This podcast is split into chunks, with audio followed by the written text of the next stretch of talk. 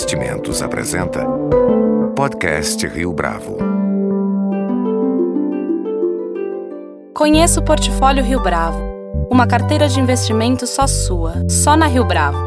Para informações, entre em contato via investimentos@riobravo.com.br ou 3509-6620. Este é o podcast Rio Bravo, eu sou Fábio Cardoso. No momento em que a produção audiovisual tem alcançado o público não apenas no cinema e na televisão, mas sobretudo nos dispositivos móveis e nas plataformas de streaming, a Diamond Films busca se destacar pela distribuição do cinema independente no Brasil e na América Latina. Para falar a respeito das características desse mercado, nosso convidado de hoje no podcast Rio Bravo é Luiz Calil, diretor-geral da Diamond Films. Luiz Calil, é um prazer ter você aqui conosco no podcast Rio Bravo. O prazer é todo meu. Vamos lá. Conta pra gente um pouco da trajetória da Diamond filmes e do posicionamento da empresa. É, como é que vocês percebem neste nicho do cinema independente um espaço para se firmar no mercado de distribuição cinematográfica? Ótimo. É, a Diamond é um grupo uh, de origem argentina, tem quase 60 anos. É um grupo que nasceu ligado à distribuição de, de conteúdo para televisão e com o passar dos anos ela foi se adequando às novas mídias e às novas formas é, é, de, de, distribuição que hoje são demandadas, seja ela por TV a cabo, os pay-per-views, seja ela os streams, o Netflix, o Amazon e, óbvio, cinema. É, na verdade, cinema, plataforma cinema, a Diamond entrou tem oito anos. É, foi uma plataforma mais recente é, onde ela enxergou que, é, na verdade, cinema é a vitrine. Você transforma o filme é, através da, do cinema. Você cresce um filme, você torna ele mais é, desejado para todas as negociações futuras em outros canais, em outras plataformas. Então, é, há oito anos atrás, a Diamond, que hoje tem presença é, nos países da América Latina, do México, uh, Colômbia, Peru, Chile, Argentina, uh, Bolívia, Brasil e também na Espanha. Então, é, é, é ela entendeu há oito anos atrás que precisaria se fortalecer no, na plataforma de cinema para melhorar sua relação com as outras plataformas de TV, de streaming e também para ser uma opção é, de full service, full line no que diz respeito à distribuição de filme. É, o, o, mercado de, de cinema independente é um mercado difícil, não é um mercado fácil. É, hoje você tem os grandes estúdios que chamam as majors, são os seis grandes estúdios aí no mundo e existem uma série de produções que vão desde independentes até produções de estúdios mesmo, mas que não são distribuídas por esses estúdios uh, no mundo. Então é um mercado rico de conteúdo, uh, uh, só que os canais de distribuição são mais difíceis. Como que a Diamond se posiciona aí? Ela se posiciona da seguinte forma: ela hoje é a maior distribuidora uh, de, de filmes da América Latina, independente. ela tem a base na Argentina, tem na Espanha e tem escritório nos Estados Unidos. Então toda a parte de aquisição, a gente participa de todos os grandes uh, circuitos de cinema mundiais, uh, seja uh, Cannes agora, a gente participa de Berlim, Veneza, todos os grandes eventos de cinema nós estamos lá comprando e Hollywood com, com mais peso. Então, é, como distribuidor, a Diamond hoje tem essa, essa dimensão aí de ser a maior independente da América Latina. Há cinco anos atrás, a Diamond deu um passo novo, que foi começar a produzir conteúdos. A gente enxergou que o mercado, a forma que o mercado está se consolidando, deter o conteúdo passa a ser muito importante. Com os streamings é, demandando muito conteúdo local, isso passou a ser um grande viés, um grande posicionamento da Diamond, gerar esses conteúdos. Então a gente está na Argentina, no Peru, no México e agora no Brasil, participando de produções, ecoproduções. Então a gente começa a, a permear a cadeia produtiva como um todo, né?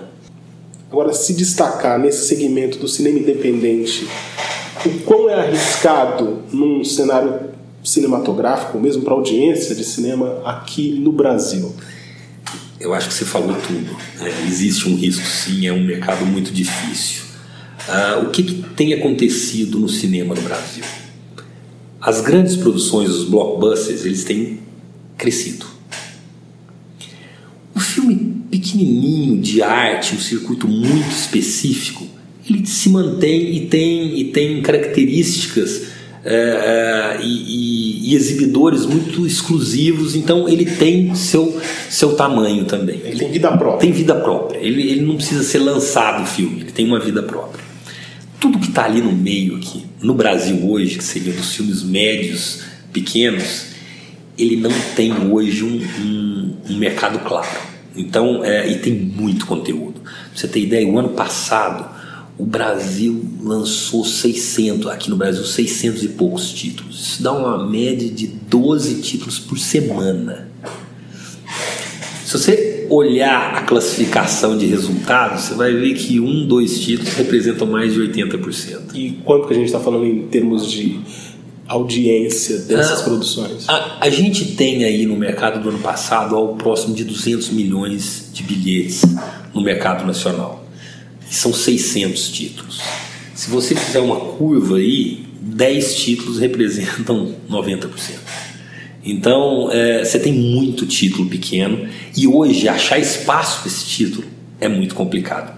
Seja ele pelo exibidor, se achar sala para passar, seja ele o custo de investir para que as pessoas conheçam esse título. Então, é, é Hoje a equação ela é muito justa do independente. Então você tem que, que conhecer muito o circuito, você tem que entender muito o consumidor para você balancear um investimento em mídia para ter o retorno uh, adequado para esse investimento. Muitas vezes é, enxergando, óbvio, a cadeia como um todo. Às vezes você não obtém isso só no cinema, mas você tem negociações de plataforma de pay-per-view, de streaming, de TV aberta mesmo, que vão te rentabilizar o filme como um todo.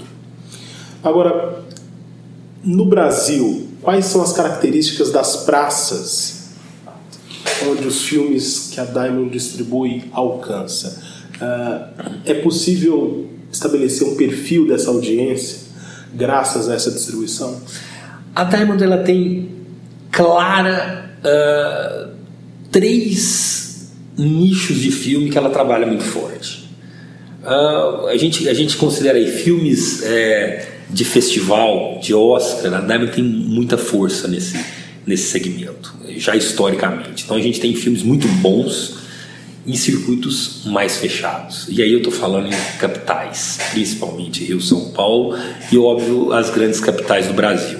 Em, em cinemas com características uh, de um público mais ligado à área cultural, então é, é, é, um, é um programa cultural, não é um entretenimento só, é de um nível educacional mais alto. Uh, esse é o segmento mais consolidado da Diamond. Mas ela tem outros dois, uma plataforma que trabalha com filmes mais populares e aí a gente dubla os filmes para transformá-los é, é, num filme mais comercial, de acesso maior aqui no Brasil.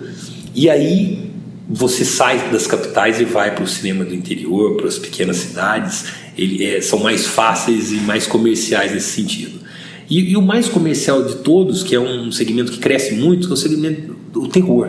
É um filme muito fácil e, e popular. Então a gente tem é, conseguido títulos muito bons nesse sentido e são eles que dão aí a bilheteria para dar. Os filmes mais fechados eles são é, eles têm um alcance muito menor e um público muito menor. O investimento, portanto, ele é um investimento mais ligado à estima Sim. do que necessariamente ao retorno é, você tem, na, na verdade, você faz um investimento direcionado. É, os canais são muito específicos e o custo de investimento também é mais baixo. Então, um filme menor é mais fácil ser comunicado para o público dele num custo muito menor. Então, assim, na hora que você olha o resultado, o resultado percentual de um filme pequeno, um médio e um grande, em tese ele não varia muito. É a proporção do investimento com retorno que tem que ser bem calibrado. E quais são as diferenças e semelhanças desse cenário uh, brasileiro para o cenário latino-americano? Uh, é possível estabelecer pontos de contato? Olha, na verdade, as características são muito específicas de cada país. Não, não, tem como equalizar, assim, dar uma regra. É, por isso a Daimon tem um escritório em cada país. É, não tem como você criar uma estratégia e difundir. É, eu vou dar um exemplo claro. Quando você pega o Brasil, o Brasil ele tem uh, assim para dos exibidores nós temos 80, 90 grupos de exibição aqui no Brasil. Você tem o maior, que é o Cinemark, que é internacional, Cinépolis, você tem o Maquinoplex, que é a maior nacional, e você tem a Cinesystem, você tem grandes empresas, mas que para representar 90% do, do market share, eu preciso de umas 30 empresas. É bem pulverizado. No México, duas empresas representam 95% do mercado. Então, é, é, o modelo de negócio que se adota aqui no Brasil, no que diz respeito à distribuição, negociação, estratégia de divulgação, é totalmente diferente do mercado do México.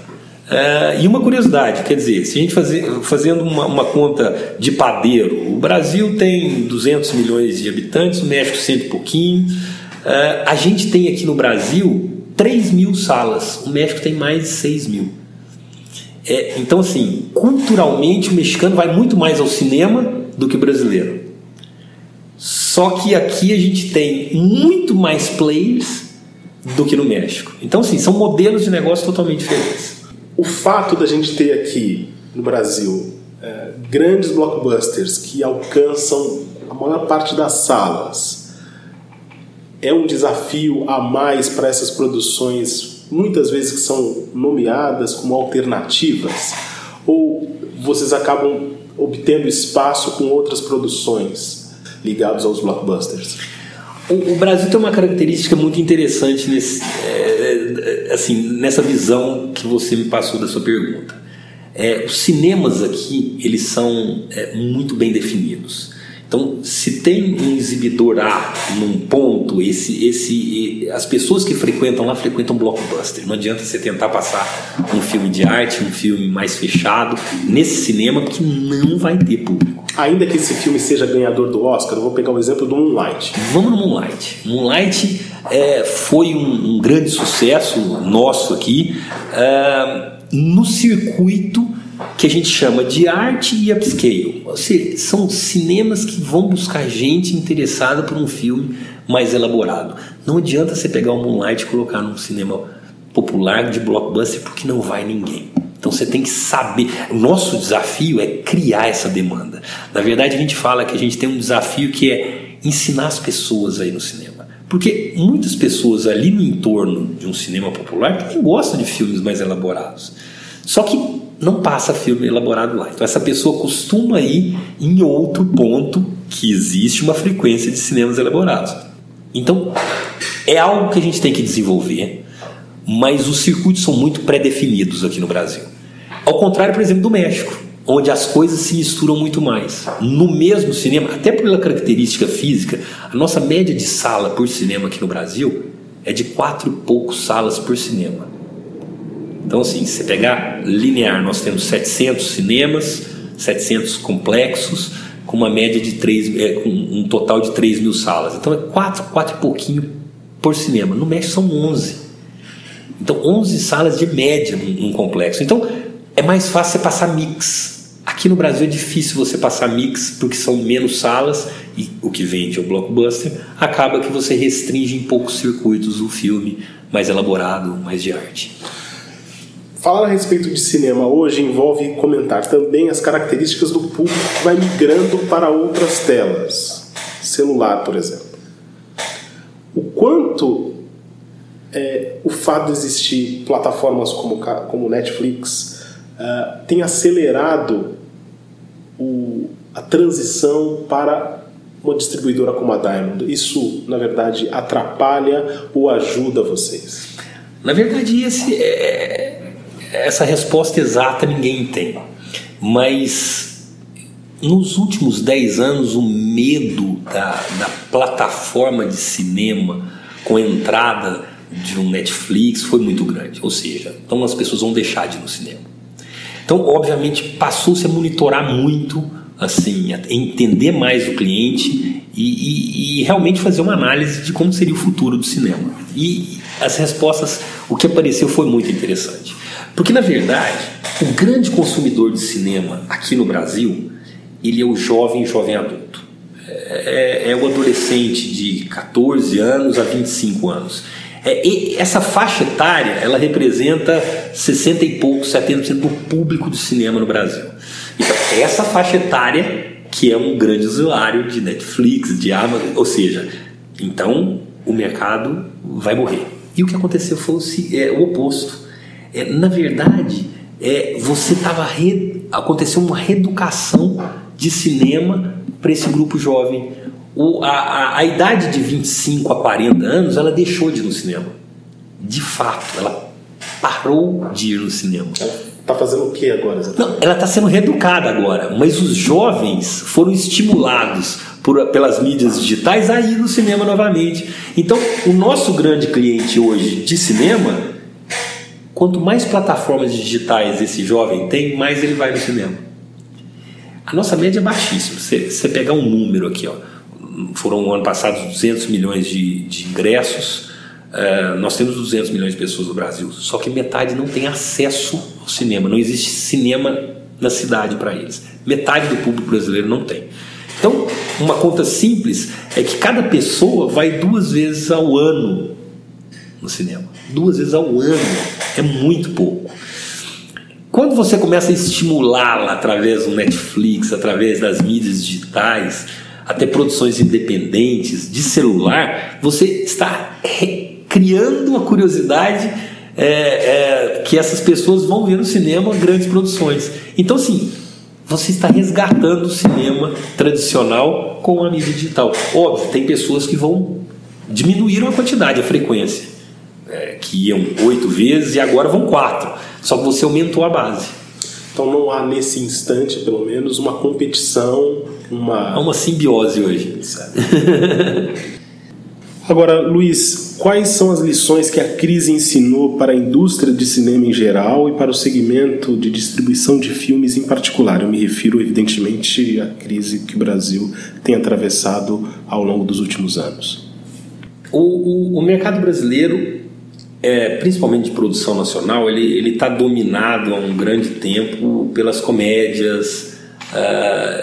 Está uh, faltando uh, explorar e ser original em função de resultado. Ou seja, está é, dando certo aquilo lá, começou -se a produzir muito, e, e eu acho que agora é, a gente sentiu no mercado de cinema a crise do ano passado para cá. Cinema normalmente o reflexo da crise ele é muito menor, ele é muito tardia. As pessoas, enquanto têm ainda o recurso, ela deixa de viajar, ela deixa de até de fazer refeições caras, mas ela continua indo no cinema como última opção de programa. É, com o desemprego massivo que a gente vive aí há um bom tempo, esse reflexo chegou no cinema. Então, é, é, o susto foi o mercado falar assim: bom, agora nós vamos ter que ser diferente, porque aquelas comédias tradicionais que traziam aquele mesmo público não estão trazendo. Só que nós temos uma barriga de produção. Cinema não tem essa agilidade de mudança do dia para a noite. Então a gente trabalha com um calendário de dois, três anos. Então a, as mudanças que estão sendo tomadas agora elas vão ter reflexo daqui dois anos é, o ciclo de produção, desenvolvimento do filme, de uma mudança de cenário.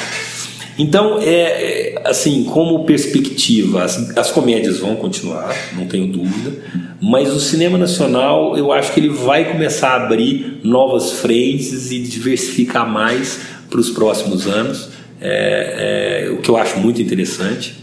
E no que diz respeito a, a produções internacionais, a gente tem conseguido, e isso tem sido um êxito uh, da Diamond, é fortalecer o cinema da América Latina, argentino, mexicano, aqui no Brasil, mesmo espanhol, trazendo filmes italianos. A gente precisa abrir o nosso mercado uh, para outros para outros países, não só as produções americanas são muito boas, enfim, mas a gente tem muito conteúdo aí para trocar aqui no Brasil.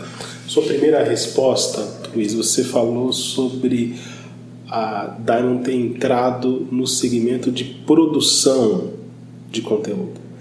Conta pra gente um pouco dessa dinâmica, do que, que vocês têm pensado em termos de produção de conteúdo para o Brasil. É, a parte de conteúdo, é, ela, ela, ela é algo que, que, que foge é, da, da, da, do tradicional de uma distribuição. A gente é, começa a trabalhar junto com diretor, com ator, a entender material e, e, obviamente, fazer a ponte comercial disso. Não, se o filme tiver essa característica, ele se transforma um pouquinho mais comercial ou não, ou vai ser de arte. É, é um mercado diferente. Aqui no Brasil, a gente, a gente tem uma infinidade, como eu falei, a gente está em contato com diversos produtores. A nossa ideia é ser coprodutora aqui no Brasil, que vão aí é, no mercado de, de, de filmes mais fechados a filmes extremamente populares. Então a gente está navegando aí numa área que ainda não está muito clara para o cinema, que são, por exemplo, os youtubers. Como que funciona esse mercado? A gente consegue migrar, trazer o youtuber que acompanha uh, um, um, influencer A ou B para o mercado de cinema?